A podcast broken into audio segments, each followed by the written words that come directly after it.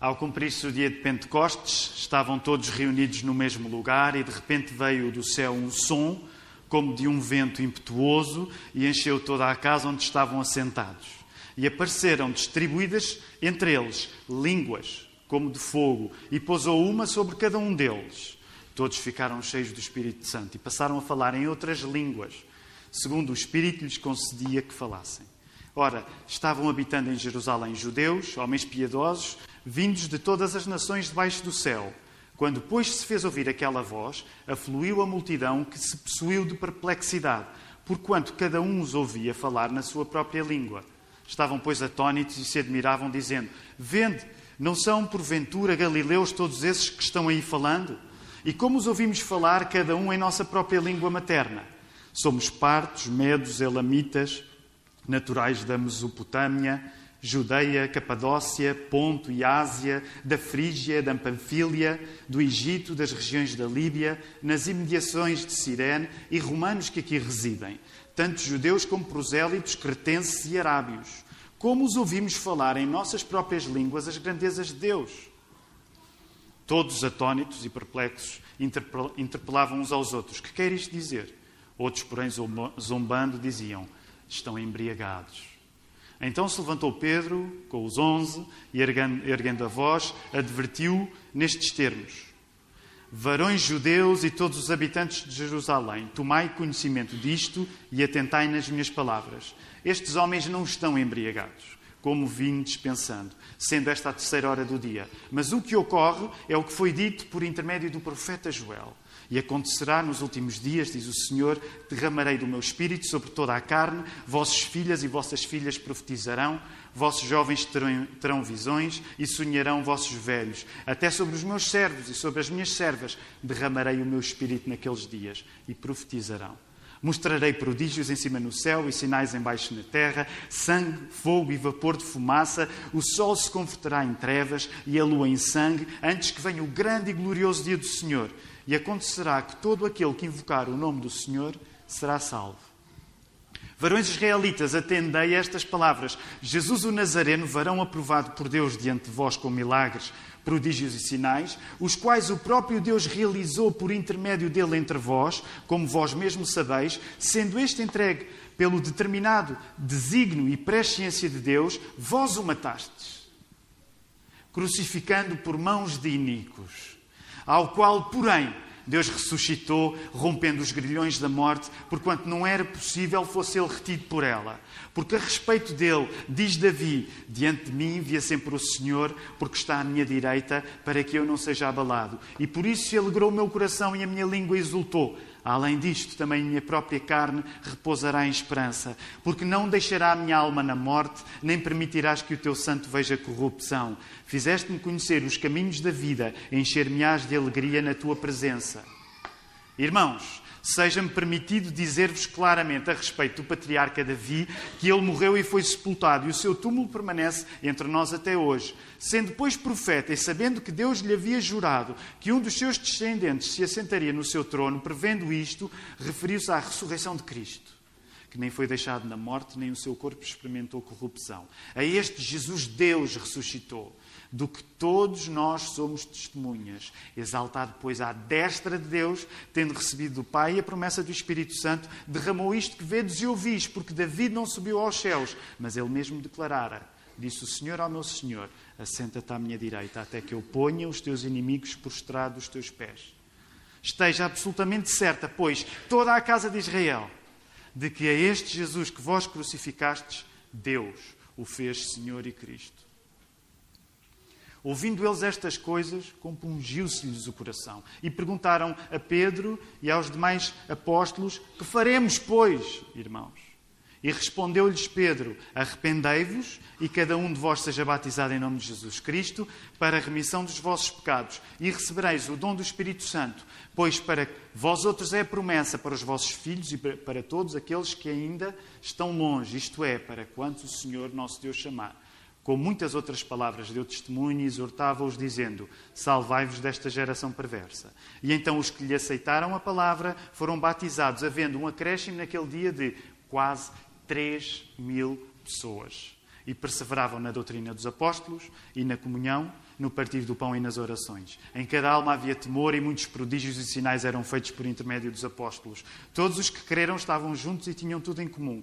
Vendiam as suas propriedades e bem, bens, distribuindo o produto entre todos à medida que alguém tinha necessidade. Diariamente perseveravam unânimes no templo, partiam pão de casa em casa, tomavam as suas refeições com alegria e singeleza de coração, louvando a Deus e contando com a simpatia de todo o povo. Enquanto isto, acrescentava-lhes o Senhor dia a dia os que iam sendo salvos.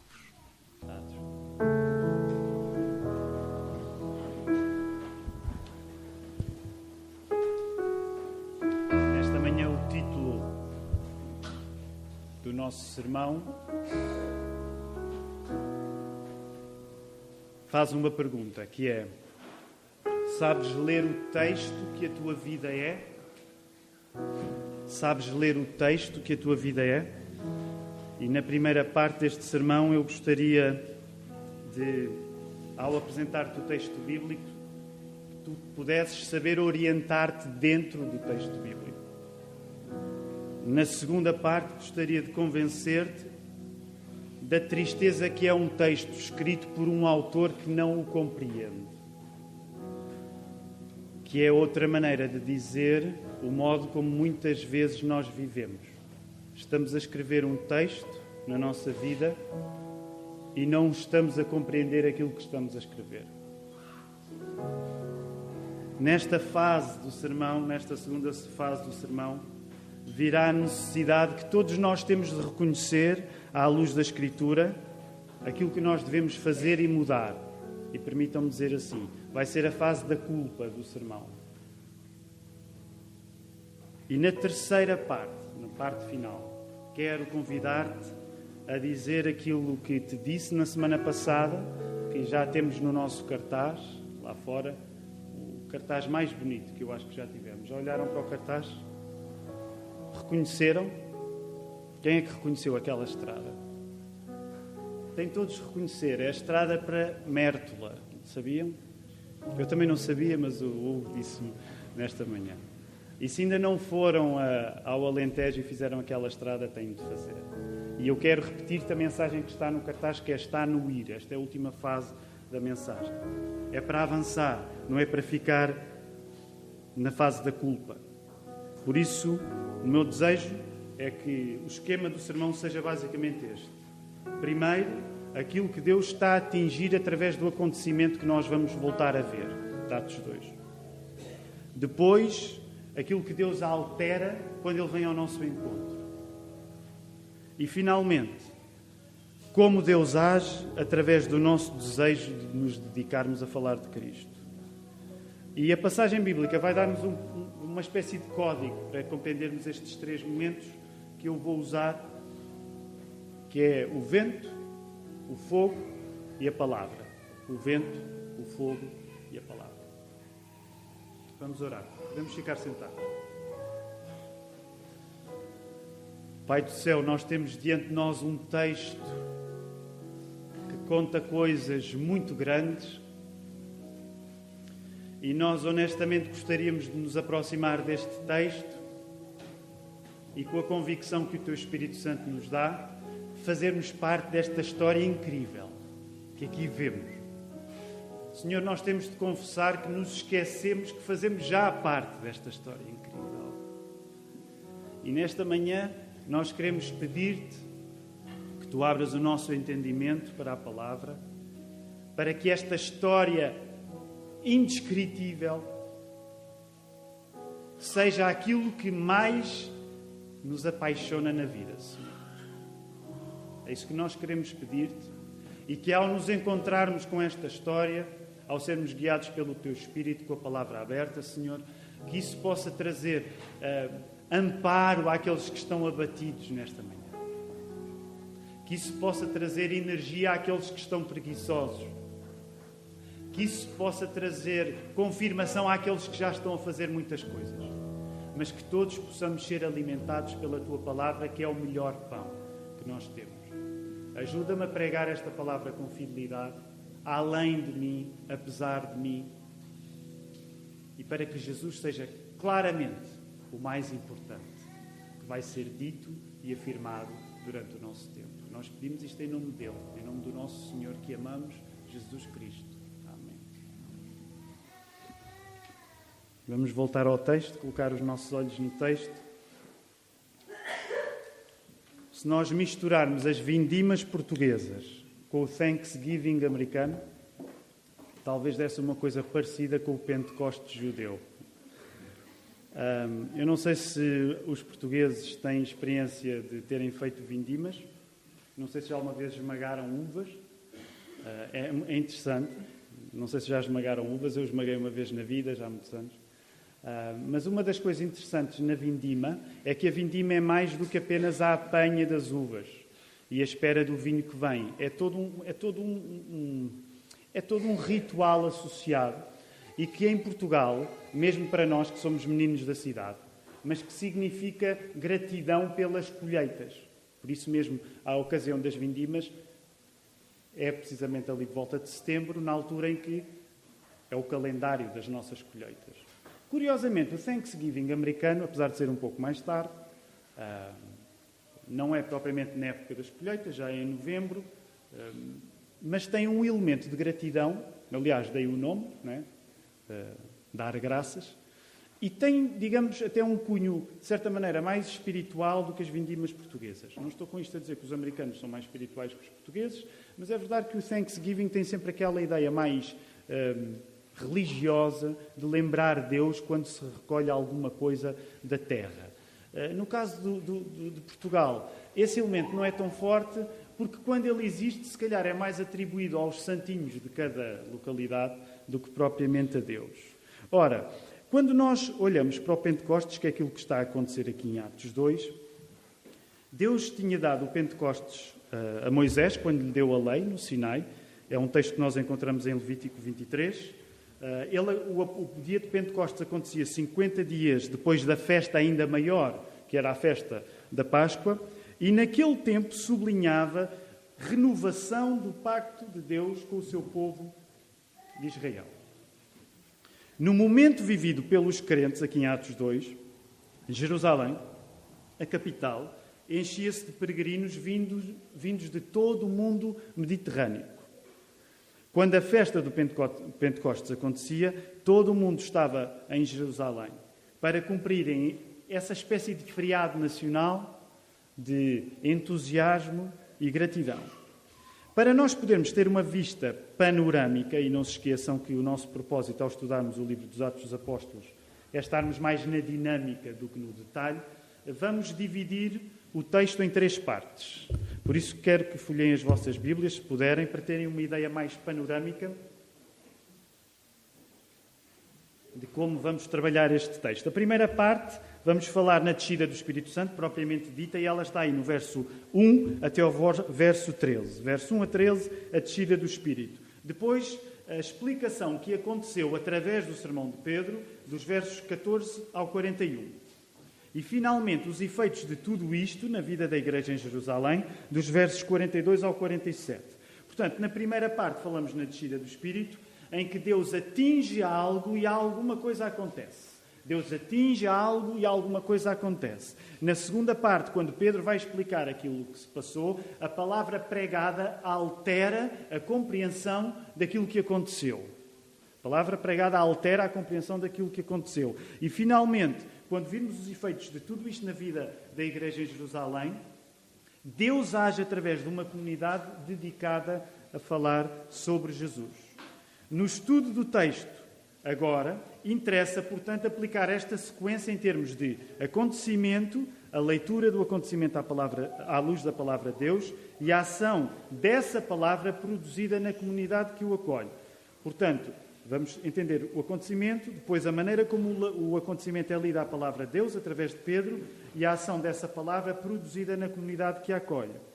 Deus atinge, através do acontecimento, Deus altera o entendimento do acontecimento e Deus age na comunidade que o acolhe. Portanto, há aqui três ideias, eh, que é Deus atinge alguma coisa, Deus altera alguma coisa e Deus age na comunidade que acolhe o acontecimento.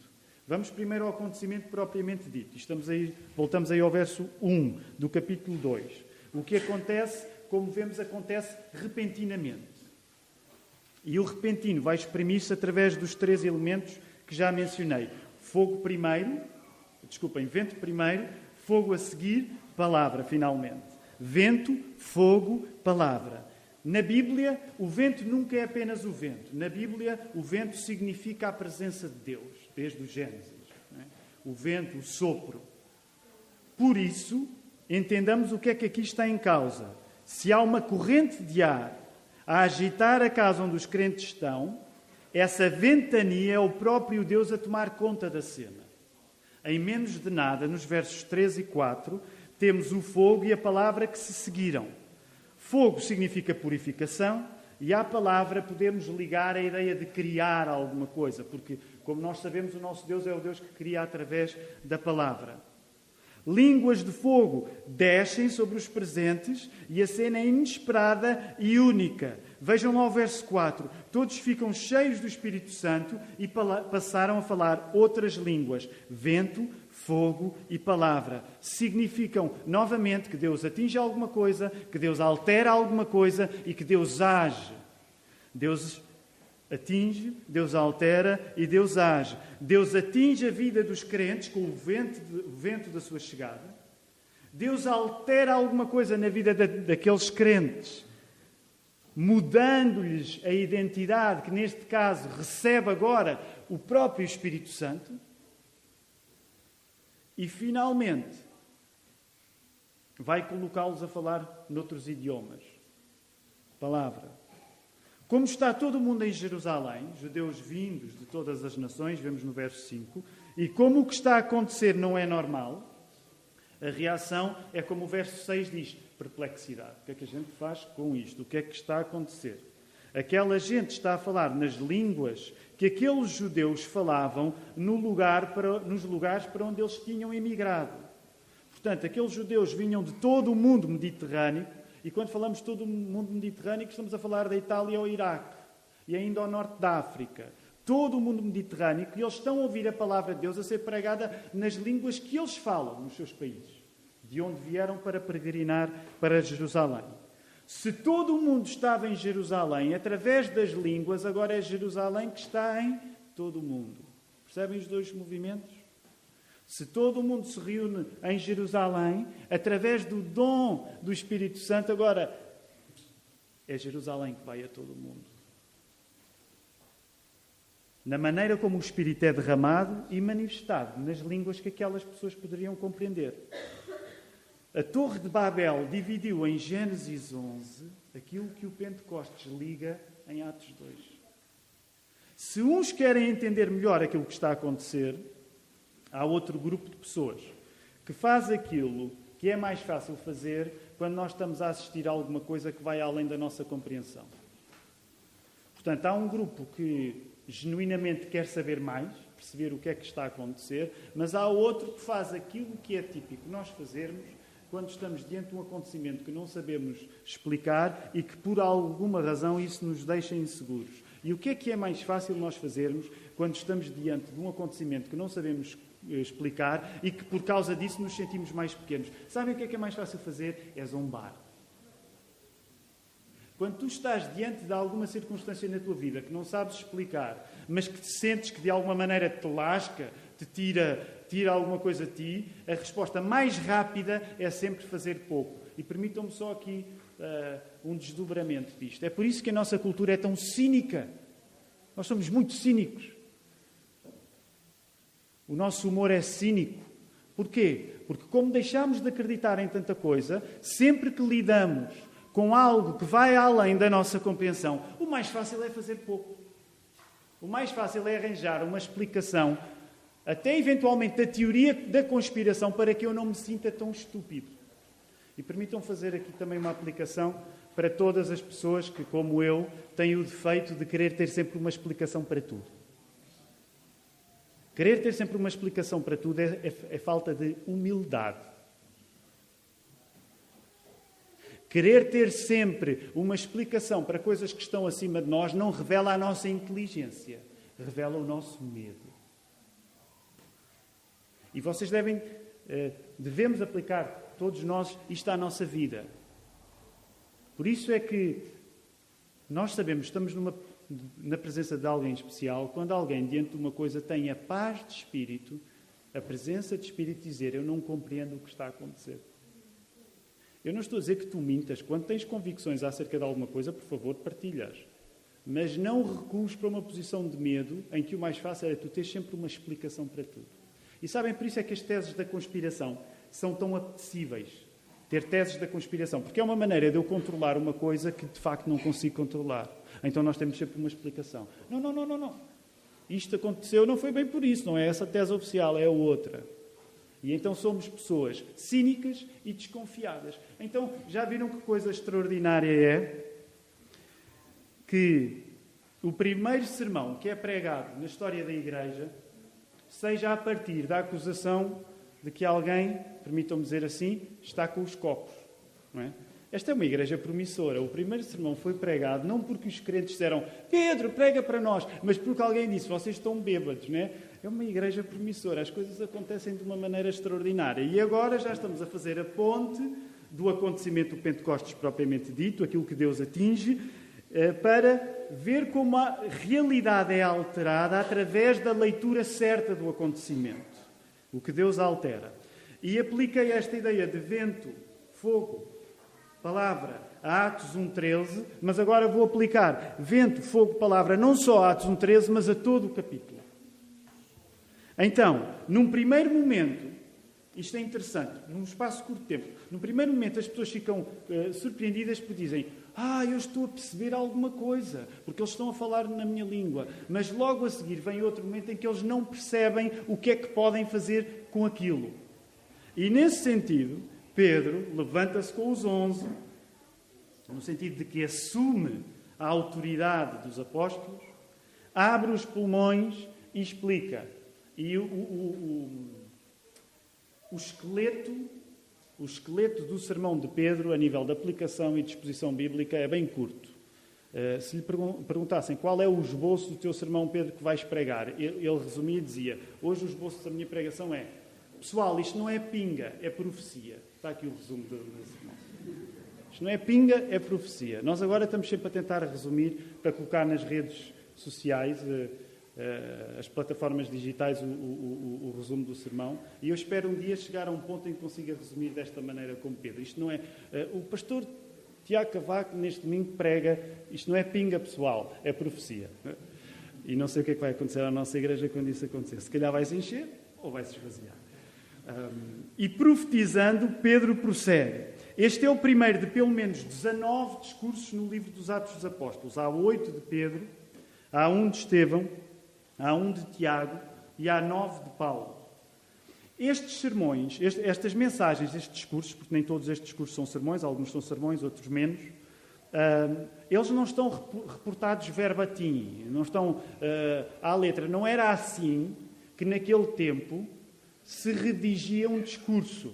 Portanto, quando nós temos aqui o sermão de Pedro, alguns de vocês podem ficar entusiasmados por dizer assim: é um sermão mais curto daquele que tu estás a pregar, devias pregar mais como Pedro. Mas isto é um resumo do essencial que Pedro disse. E, e esta mesma regra se vai aplicar aos outros discursos que estão relatados no livro dos Atos dos Apóstolos. E eu quero reduzir rapidamente este sermão em três partes. Três partes: o modo que o sermão usa, a mensagem que transmite e a manifestação que o sermão deseja nos seus ouvintes. Portanto, o modo, a mensagem e a manifestação que o sermão deseja nos seus ouvintes. E para isso, voltem por favor a colocar os vossos olhos agora no sermão de Pedro. E vejam rapidamente, só para termos uma ideia, já o lemos, mas só para voltarmos a concentrarmos nas palavras de Pedro.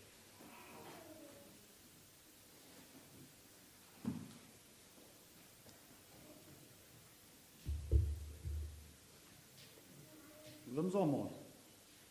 O modo como Pedro prega leva-o para o Velho Testamento e o profeta Joel e os Salmos 16 e 110 de David, nos versos 17 a 21 e 25 a 28.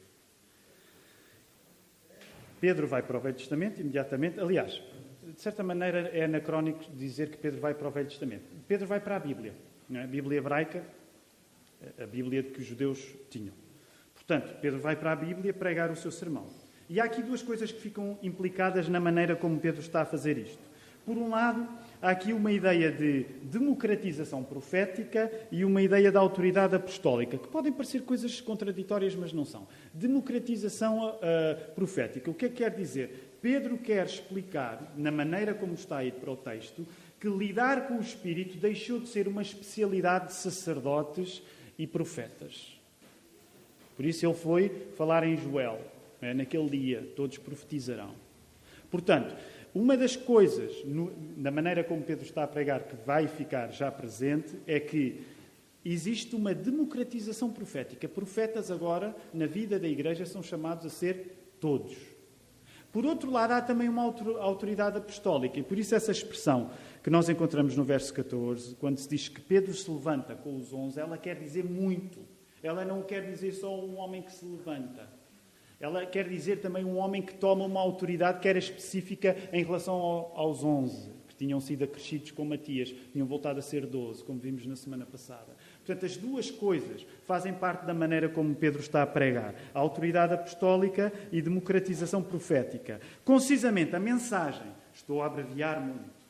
A mensagem explica o que está a acontecer através dos textos do Velho Testamento, da Bíblia hebraica, que são agora expostos em termos de Deus adia a sua ira, Deus adia a sua ira para que se inicie uma nova e especial comunhão de Deus com os homens através do que Jesus fez, ressuscitando e ascendendo aos céus. Isso encontramos sobretudo no verso 31 a 33. Portanto, dois elementos fundamentais da mensagem do sermão. Deus está a adiar a sua ira e Deus quer uma nova relação com o seu povo chama uma nova relação com o seu povo através, muito importante, através daquilo que Jesus fez, morrendo, ressuscitando e ascendendo. Por fim, a manifestação, eu estou a dizer por fim em relação ao sermão de Pedro, não, não, não, não se entusiasme. Por fim, a manifestação uh, que este sermão deseja nos ouvintes é afirmando simultaneamente duas coisas que nos parecem contraditórias, pedir o arrependimento e o batismo nos ouvintes. Que coisas é que parecem contraditórias e que é tão bonito que a Bíblia não as considera contraditórias e deixem-me dizer, eu também não considero. Que é, no verso 23, Pedro está a dizer, estas coisas aconteceram, e eu agora estou a tornar isto discurso indireto. Pedro está a dizer, estas coisas aconteceram, Jesus morreu e ressuscitou, porque este é o plano de Deus. Isto já estava combinado desde sempre. E depois, o segundo elemento que parece contraditório com este primeiro, mas que eu quero chamar-te a acreditar nele, a abraçá-lo, é que tu és responsável por isso. Portanto, Pedro vira-se para os ouvintes e diz: Vocês são responsáveis pela morte. E eu sei que na nossa mente mais cartesiana, mais influenciada pela filosofia ocidental, iluminista, o Descartes, nós olhamos para este texto e podemos pensar assim: isto não encaixa. Porque se está predestinado, eu não posso ser culpado. E eu não vou falar sobre o assunto da predestinação hoje. É? As nossas convicções são conhecidas, acerca disso está tudo lá no, na nossa declaração de fé. Mas uma das coisas que eu quero dizer que é incrível é que as duas verdades estão lá e Pedro prega-as. Elas podem ser difíceis na nossa mente, eh, se calhar às vezes demasiado iluminista, ocidental, de conciliar as duas coisas, mas sabem, aquilo que Deus não se preocupa em tornar dicotomia na sua palavra, não devemos ser nós a tornar. Portanto, como dizia o, o grande pregador batista Spurgeon, como é que era? Ele dizia: Eu não preciso de conciliar dois velhos amigos. Eu não preciso conciliar o facto de Deus predestinar as coisas com a minha responsabilidade. Porquê? Porque a palavra afirma. E permitam-me dizer: se Pedro afirma isto, eu também posso afirmar. Se Pedro afirma que Deus predestina as coisas e que isso não tira a nossa responsabilidade, eu vou afirmar o mesmo que Pedro afirmou. Agora reparem, o ponto mais importante na pregação não era as questões de calvinismo ou arminianismo. O ponto era as pessoas olharem e dizer arrependam-se e sejam batizados. Arrependam-se e sejam batizados. Portanto, permitam-me também agora uma certa crítica a sempre que estas discussões ficam um bocado acesas. O ponto apostólico no assunto de Deus ter um domínio completo sobre os acontecimentos e nós responsabilidade nele. O ponto apostólico não é a discussão intelectual, mas é o arrependimento e o batismo. Acreditam nisto? Próxima vez que virem assim esta discussão aparecer calvinismo e arminianismo, vocês digam: Pessoal, já te batizaste? Então pronto, então o fundamental está feito. Não te batizaste? Vai-te batizar. Agora cala-te com essa conversa. Okay? Estou exagerado. Aqui chegados, vendo o acontecimento do Pentecostes, propriamente dito, o que Deus atinge, e tendo vista de seguida como se altera a realidade através da leitura certa do acontecimento, portanto, tenho em conta, aconteceu alguma coisa, a seguir Pedro altera, no sentido em que ele traz a maneira certa de descodificar aquilo que aconteceu. Portanto, Deus atinge, Deus altera. Agora vejamos qual a ação dessa palavra divina explicadora na comunidade que a acolhe. E eu vou abreviar, estamos agora aí a partir do verso 42, porque já passámos o sermão e estamos eh, naquela parte em, que se diz, eh, aliás, a partir do verso 37, fala nos batismos e como viviam os convertidos. Por um lado, quais são os resultados? Como é que Deus está a agir? O Espírito Santo abre uma escola teológica em Jerusalém, com cerca de 3 mil alunos acabados de matricular. Porquê? Porque é também isso que nós encontramos no verso 42, quando diz ali: perseverar na doutrina dos apóstolos. Imaginem, coisa extraordinária, eu nunca vivi assim nada na minha vida, mas imaginem a quantidade massiva de batismos que foram feitos. Quase 3 mil pessoas a serem batizadas. Já estiveram num batismo coletivo tão grande? Eu nunca estive, gostava de estar. Incrível. 3 mil pessoas a serem batizadas. De certeza que não era só o pastor presidente que estava a batizar. Era, tinha de ser muita gente.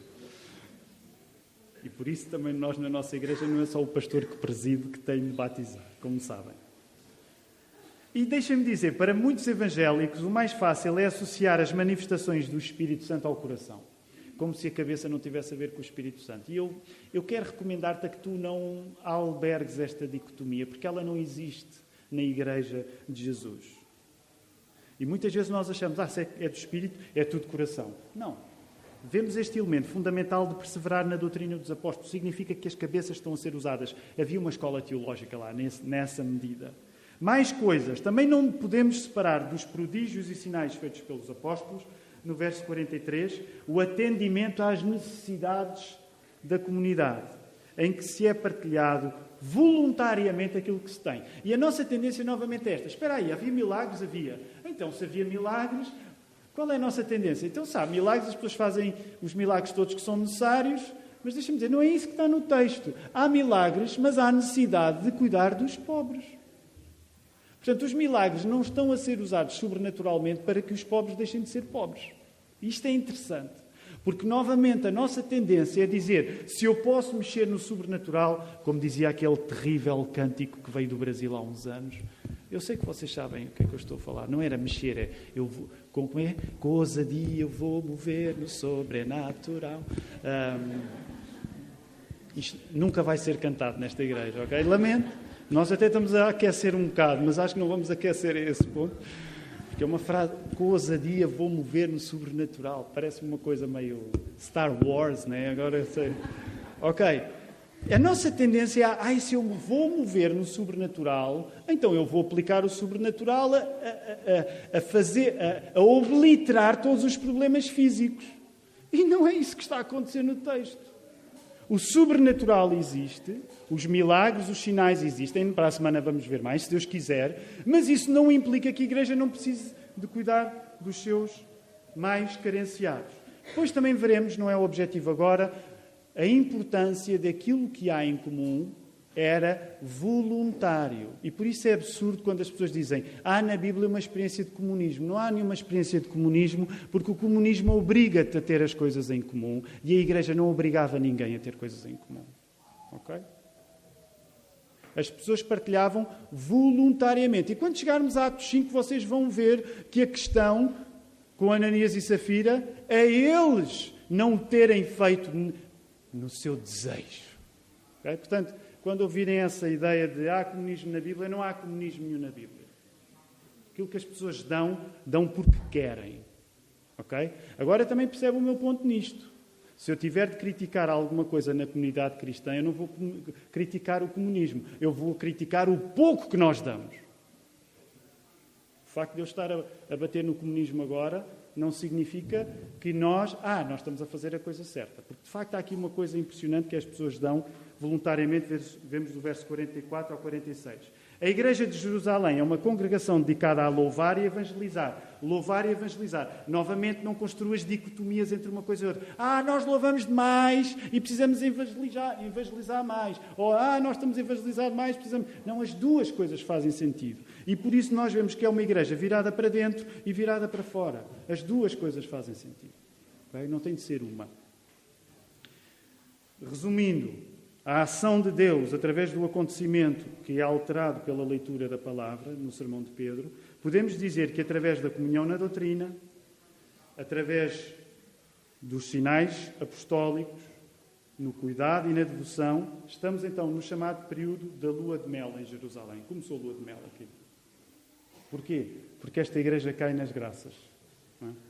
E todos nós gostamos desta parte em que os cristãos caem nas graças de toda a gente. Uma coisa que nós vamos entender no livro dos Atos é que Deus faz sentir a sua presença através da ação direta e discurso. E, novamente, não existe nenhuma antítese entre, fazer e falar. Pelo contrário, o que acontece só acontece a sério quando a palavra de Deus interpreta o que está a acontecer. Se julgamos que um acontecimento só depende de si mesmo, sem precisar da palavra de Deus para ser compreendido, para ser compreendido, nós podemos estar a ler muita coisa, mas não estamos a ler a Bíblia. Portanto, na Bíblia, um acontecimento acontece e a palavra vem junto para que se entenda aquilo que está a acontecer. Logo, a ação do Espírito Santo na Bíblia envolve uma capacidade profética de achar e anunciar Jesus nessa mesma ação. E foi isso que Pedro achou. Já pensaram nisto? Pedro explicou aquilo que parecia uma bebedeira a dizer: Isto é acerca de Jesus. E essa é a tarefa da igreja sempre. Como o pastor Diego pregava há duas semanas. É sempre Jesus, Jesus, Jesus. É sempre explicar que o que está em causa é Jesus. Reparem uma coisa: Jesus não é a alavanca para os milagres. E muitas vezes Atos 2 lê-se desta maneira errada. Os milagres é que são a alavanca para Jesus. Tu queres Jesus para ter milagres? Ou tu podes ter milagres para ter Jesus? É que se tu quiseres Jesus para ter milagres, isso está ao nível de uma qualquer uh, bruxa que tu consultas, ou o professor uh, Bubacar, ou seja o que for. Se tu queres Jesus como um meio de ter grandes coisas, a grande coisa para ti não é Jesus. E aqui o que nós vemos é o contrário. As grandes coisas acontecem para que Jesus seja a coisa fundamental. Acreditas nisto? Quem cresceu em igrejas evangélicas conhece por isso às vezes aquela romantização um bocado chata. Ah, quem nos dera viver em Atos 2, não é? quem nos dera viver em Atos 2, quem nos dera viver os momentos de Pentecostes. Eu, não, eu gostava de ter vivido o momento de Pentecostes, mas eu gostaria que tu não guardasses esta idealização. Porque aquilo que está em causa em Atos 2 não é tu olhares para estes eventos sobrenaturais para esperares algo extraordinário na tua vida também. Eu vou explicar isto. O que está em causa quando nós olhamos para Atos 2 não é tanto aquela coisa de nós podermos fazer os mesmos sinais e prodígios que estão a acontecer. Não é isso que está em causa. O que está em causa é outra coisa. O ponto do texto é outro. O incrível da descida do Espírito não é o extraordinário, mas é ser-nos dado o que era comum aos sacerdotes, aos profetas e aos heróis do Velho Testamento, que era a presença de Deus. Logo, quando nós lemos o Atos 2, nós, nós não pensamos nas coisas extraordinárias que aquela igreja fez. Atenção, eu não estou a dizer que elas não possam até acontecer. Mas o fundamental não é pensar no extraordinário, mas é descobrir o comum que havia com os profetas sacerdotes e os heróis do Velho Testamento, que era a presença privilegiada de Deus. É isso que está em causa. É a democratização profética, se quiserem. É por isso que Pedro invocou Joel. E quando nós não compreendemos isto, caímos no tal erro de termos Jesus como um meio de acontecimentos para encher o olho e não ter os acontecimentos para encher o olho como um meio para termos Jesus. Percebem a ideia? Por isso é que Jesus é o fundamental, não são os acontecimentos extraordinários. Se Deus nos der acontecimentos extraordinários, tanto melhor, mas o fundamental é Jesus.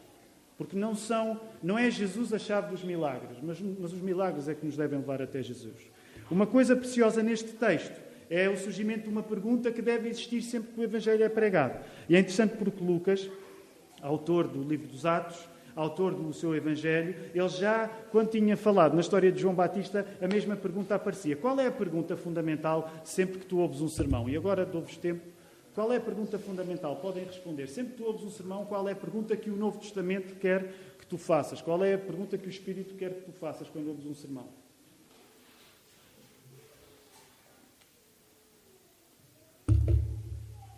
Em Portugal é que horas são? Qual é a pergunta? A pergunta é: o que é que nós faremos então, irmãos? Quando tu ouves um sermão que não te leva a perguntar isto, se calhar tu não estás a ouvir um sermão. Porque é suposto que o sermão, à medida que vai sendo pregado, que a palavra, à medida que vai sendo pregada, peça a tua vida. Se o teu texto, desculpa, se a tua vida foi ao teu texto, o texto agora pede a tua vida. Percebem? Nós vamos até a palavra. A nossa vida vai até ao texto. Quando lemos a palavra, o Espírito guia e a palavra pede agora a nossa vida. E quero terminar com três pontos. O que é que nós devemos fazer? Três pontos que eu espero que sejam ajuda para responder.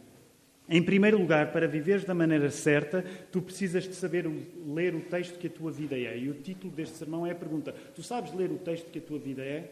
O que esta passagem da Bíblia nos está a sugerir é que tu não vais conseguir saber ler, ler o texto da tua vida sem a voz da Igreja. Aqui encarnada em Pedro e na sua autoridade enquanto apóstolo. Reparem que isto é uma afirmação muito radical que eu estou a fazer. O que eu estou a dizer-te, de facto, aplicando isto à tua vida, é que sem a Igreja tu não percebes aquilo que está a acontecer na tua vida. É pá, Tiago, isso também é exagerado. A maior parte das pessoas nem vem à igreja. E eu, simpaticamente, quererei dizer: é por isso que a maior parte das pessoas não percebe aquilo que lhes está a acontecer na vida, porque não estão a ouvir a igreja. Porque em Atos 2 nós percebemos que é só quando o Espírito Santo é dado à comunidade que é possível descodificar aquilo que acontece na nossa vida. Isso torna-nos, por um lado, mais incompetentes numa tarefa que nós gostamos de achar que dominamos que é compreender aquilo que nos acontece. E esta manhã quer dizer, tu, quer dizer isto de uma maneira simpática, mas convicta, tu és mais incompetente do que achas a compreender aquilo que te está a acontecer. Tu és mais incompetente do que gostas de admitir a compreender aquilo que te está a acontecer. Por outro lado, reparem o reverso da medalha, que é positivo o Espírito Santo, através da leitura da Bíblia na igreja, é um ingrediente fundamental para que tu compreendas aquilo que te está a acontecer. Se não tiveres o Espírito Santo na vida comunitária da igreja, a comunidade fundada por Jesus, tu não compreendes sequer, tu andas tão enganado acerca da tua vida que tu nem sequer compreendes aquilo que te acontece. Para quem estiver mais hesitante, deixa-me só dar um exemplo. Eh, no geral, e estou a generalizar, nós gostamos de nos achar tolerantes, pessoas tolerantes, abertas, com uma perspectiva global e plural acerca da vida.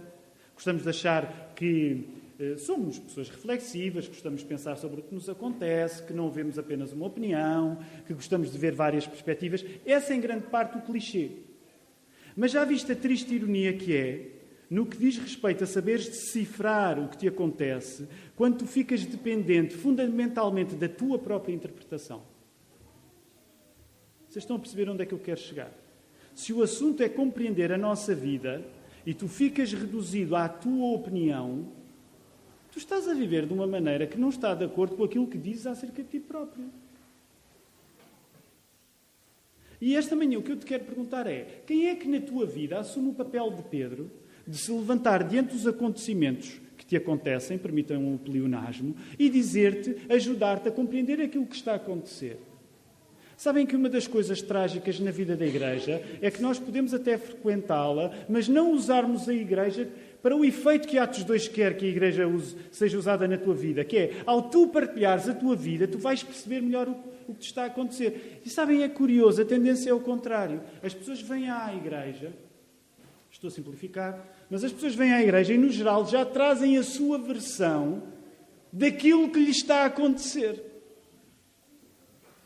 Meus irmãos, se há coisa que eu tenho aprendido é que as minhas versões acerca daquilo que está a acontecer, e eu sou próspero em versões acerca daquilo que me está a acontecer, elas têm tempo, vez após vez, provado-se vazias, incapazes e muitas vezes pura e simplesmente erradas.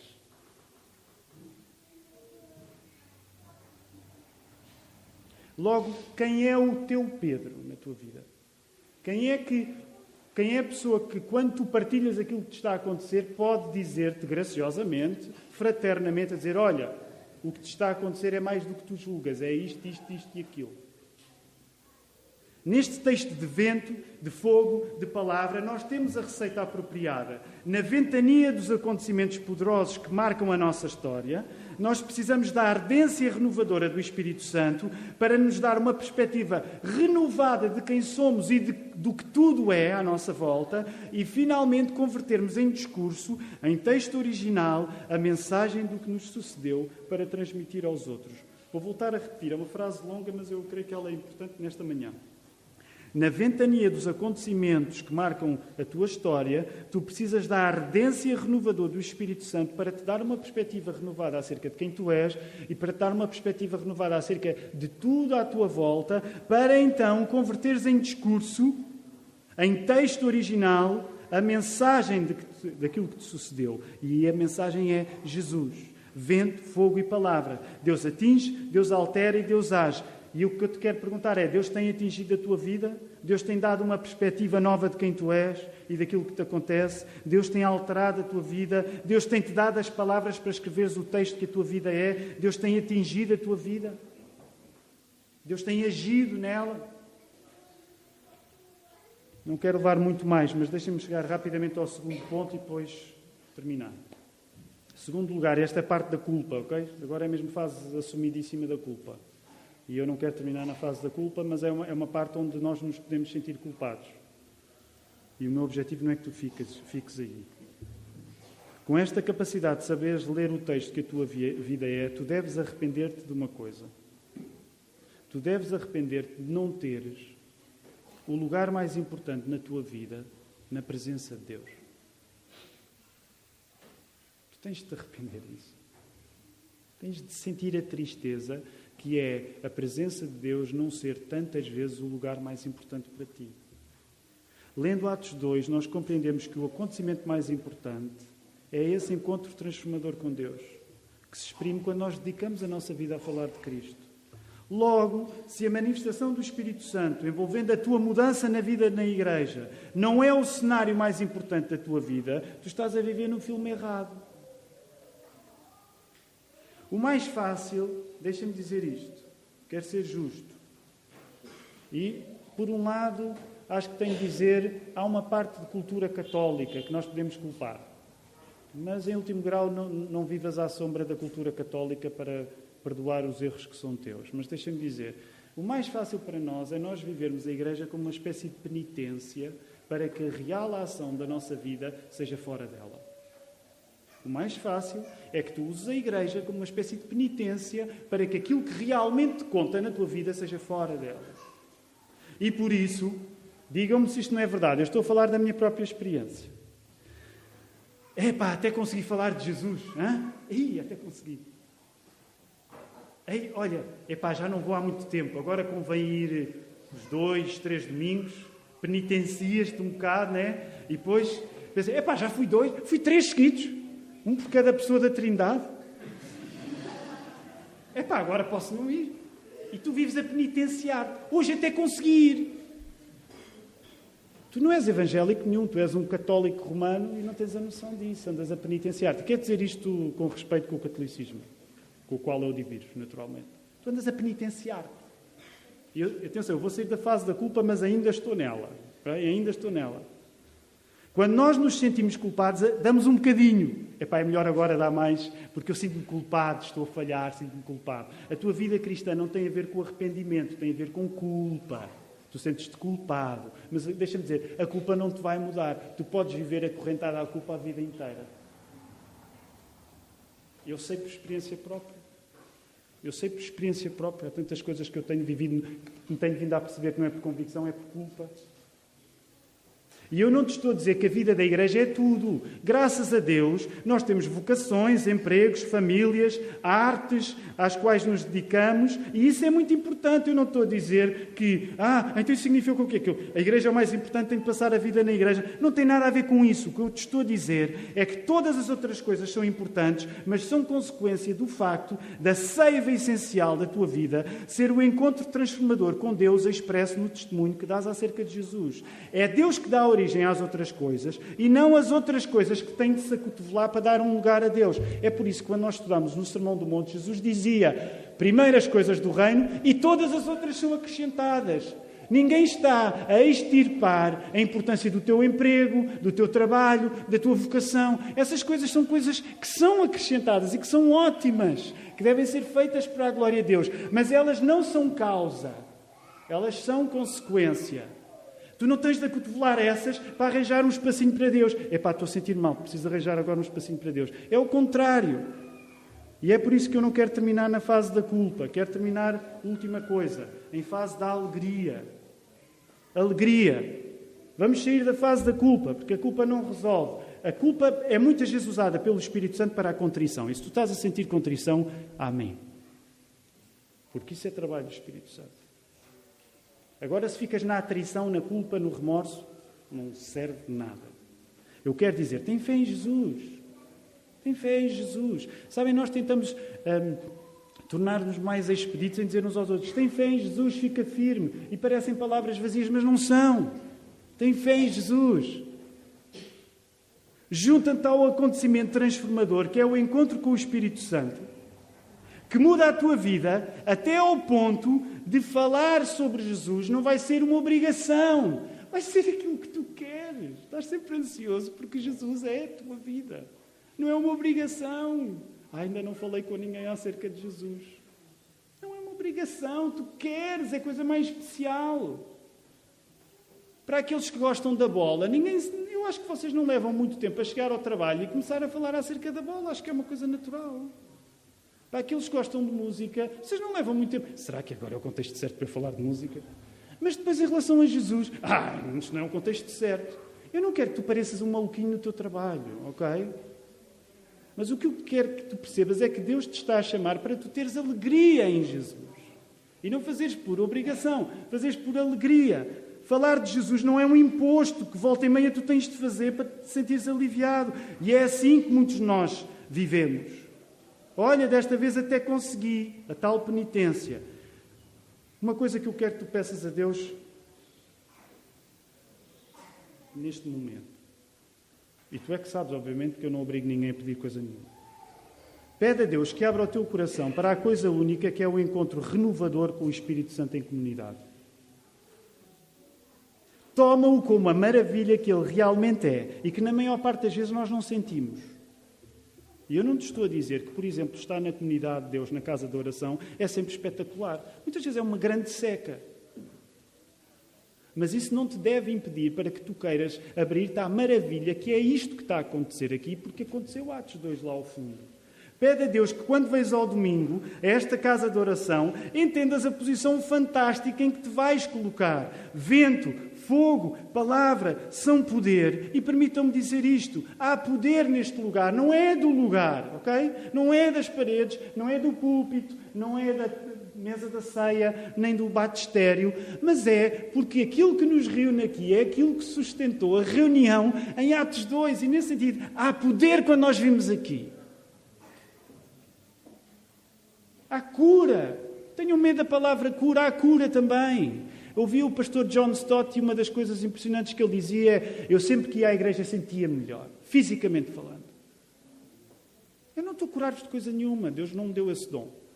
Mas o que eu te quero dizer, até nós, não me levem a mal isto, agora já é mais desabafo se calhar, mas nós fazemos de qualquer coisa ser um impedimento para ir à igreja. Quando devia ser o contrário, estás doente, ok, se for muito contagioso, fica em casa, a gente ora por ti. Mas se não for, vem à igreja, tu vais sair a sentir-te melhor eu sou sincero, eu muitas vezes venho para aqui e posso ter algum problema físico e sinto-me melhor. Porquê? Porque o louvor é um espaço para eu me despejar e se limpa ao meu coração. É engraçado. Agora, ontem vi uma coisa, já me estou a dispersar, estou a entrar naquele período crítico que já devia ter terminado e não consigo. Alguém me ajuda, alguém me estende a mão. Mas ontem vi uma coisa impressionante. Agora há um conceito. Quando vem um nome inglês, uma coisa nova, nós abrimos a qualquer coisa. Então ontem como é que era? Era uh, uh, Walking Mentorship. Uma casa que faz Walking Mentorship. Que alguém vai passear e vai falando, dando mentoria. E eu pensei, eu ando a fazer Walking Mentorship há décadas e não ganho dinheiro nenhum com isso. O que eu te estou a dizer é que tu vês esses vídeos dos, dos, dos treinadores, dos coaches e não sei o quê, e achas espetacular, e não atribuis o mesmo valor, o mesmo poder à casa de oração. Isso é absurdo, é ridículo. É ridículo. Quero terminar com um exemplo. E eu quero ser cuidadoso neste exemplo, até porque esta é uma área que às vezes mexe em alguns traumas das pessoas e eu no início dos anos 90, primeira metade dos anos 90. É uma experiência pessoal, portanto, retirem dela aquilo que puderem, não é, não é Bíblia para vocês. Mas a, a minha irmã mais velha uh, tornou-se carismática. E nós vimos de uma igreja batista, uh, normal, e de repente aquele fogo na minha irmã mais velha era um elemento assim meio novo para a família. Nós coçámos um bocado a cabeça aliás, na igreja de um querido amigo, o pastor João Saramago, lá no Porto. Então, quando íamos ao Porto, porque a minha irmã foi dar aulas para lá, uh, íamos assistir. Ao culto. Na, na, altura era a Igreja Batista da Esperança, hoje é o MCI no Porto, creio. Uh, e era sempre, para mim foi muito importante esse tempo, com perceber um pouco do movimento carismático, porque era perigoso, eu tinha sempre medo do que é que ia acontecer e aquilo Uh, eu acho que chegámos aí com filhos, não sei se chegámos aí com filhos, mas eu acho que até protegia a Maria e tal, aquilo, né, a coisa pode ficar eh, complicada. Uh, mas sabem uma coisa, eu não estou aqui a dizer, entendam o que eu quero dizer, o ponto deste exemplo não é dizer que nós temos de ser carismáticos, ok? Nós, ainda hoje, com o meu querido amigo Pastor João, temos divergências e, e, e, divergências que na altura eu percebi que existiam, que se mantiveram. Mas sabem que uma coisa que tocou na minha vida é com este exemplo que eu quero terminar. Eu conhecia a minha irmã desde que nasci. E a minha irmã Ruth, coitada, e até parece mal, eu vou dizer uma coisa boa acerca dela, uma coisa má. Mas ela, como cavaco que é, tem as suas manias, ok? Tem as suas manias também, é uma coisa que acontece com os cavacos, são um bocado maniantes. E sabem uma coisa que eu entendi, e aquilo marcou a minha vida. Ela ouvia cassetes de música de louvor, eu na altura não tinha paciência nenhuma para worship music, e ela ia ao domingo, domingo e todos os dias da semana ouvia worship music, e sabem, eu sempre fui daqueles batistas que, quando chego ao acampamento, se percebo que há um grupo de pessoas que está a louvar uh, voluntariamente, eu não vou fazer parte desse grupo, ok? Sou um batista, eu louvo quando me mandam louvar. assim, os batistas assim. Louva! Uh, pronto, é melhor. Uh, mas agora, a partir do princípio, gastar tempo livre a cantar cânticos, eu nunca fazia parte do grupo. E a minha irmã estava feita uma pessoa destas. Portanto, toda a força, tudo isso. Uma coisa que me marcou, e é aqui, é por isso que eu estou a dar este exemplo, é que eu podia ter muita coisa, e havia muita discussão entre mim e a minha irmã, uh, entre a minha irmã e a minha família, mas ela tinha uma alegria que eu não tinha. Ela tinha uma alegria que eu não tinha. E eu que a conhecia muito bem, eu sabia que aquilo não era fingido, aquilo, aquilo era uma coisa nova. Eu conhecia a minha irmã e ela tinha uma alegria, ela desejava a presença de Deus de uma maneira que eu não desejava. E nesta manhã é só aqui que eu te quero deixar, ao dizer está no ir. Uh, não é com culpa, mas é esse desejo. Eu quero ser assim. Tu poderes orar, Senhor, eu quero desejar a tua casa, eu quero desejar a igreja como a coisa mais importante. Eu quero ter o maior tesouro em ti. Porque essa alegria não se falsifica. Eu conheço muito bem a minha irmã. E, e ela nunca. Ela não me enganava a mim. E aquilo era verdadeiro na vida dela. E, e marcou-me sempre. Igreja da Lapa está no ir. Reconhece o acontecimento extraordinário que é quando nós nos juntamos com a palavra aberta, Deus dá-nos uma nova perspectiva acerca de nós, acerca da realidade e chama-nos a ir, a ter Jesus como uma coisa que nós não fazemos por penitência, mas nós fazemos porque é a nossa vida toda. Pede isto ao Senhor. Vou chamar os músicos para, para poderem ter, terminar com o último cântico, como o pastor Filipe disse, o nosso desejo é podermos orar por vocês, uh, mesmo que sejam orações simples. Um dos pastores estará à porta para cumprimentar, haverá diáconos também à porta, alguns diáconos ficarão aqui. Eu vou pedir que vocês, se não têm o propósito de ficar para oração, que sem, sem demora possam ir para o átrio. A exceção única para mães com filhos pequenos precisem de ficar aqui, mas o meu, o meu desafio nesta manhã é que tu possas, se for essa a tua vontade, possas ficar para orar, nem que seja apenas para dizer: Pastor, eu quero orar contigo, que o Senhor possa aumentar em mim o meu desejo de ti. Não precisas ter um grande assunto, mas se a tua vontade for essa, então no final fica para podermos orar ainda.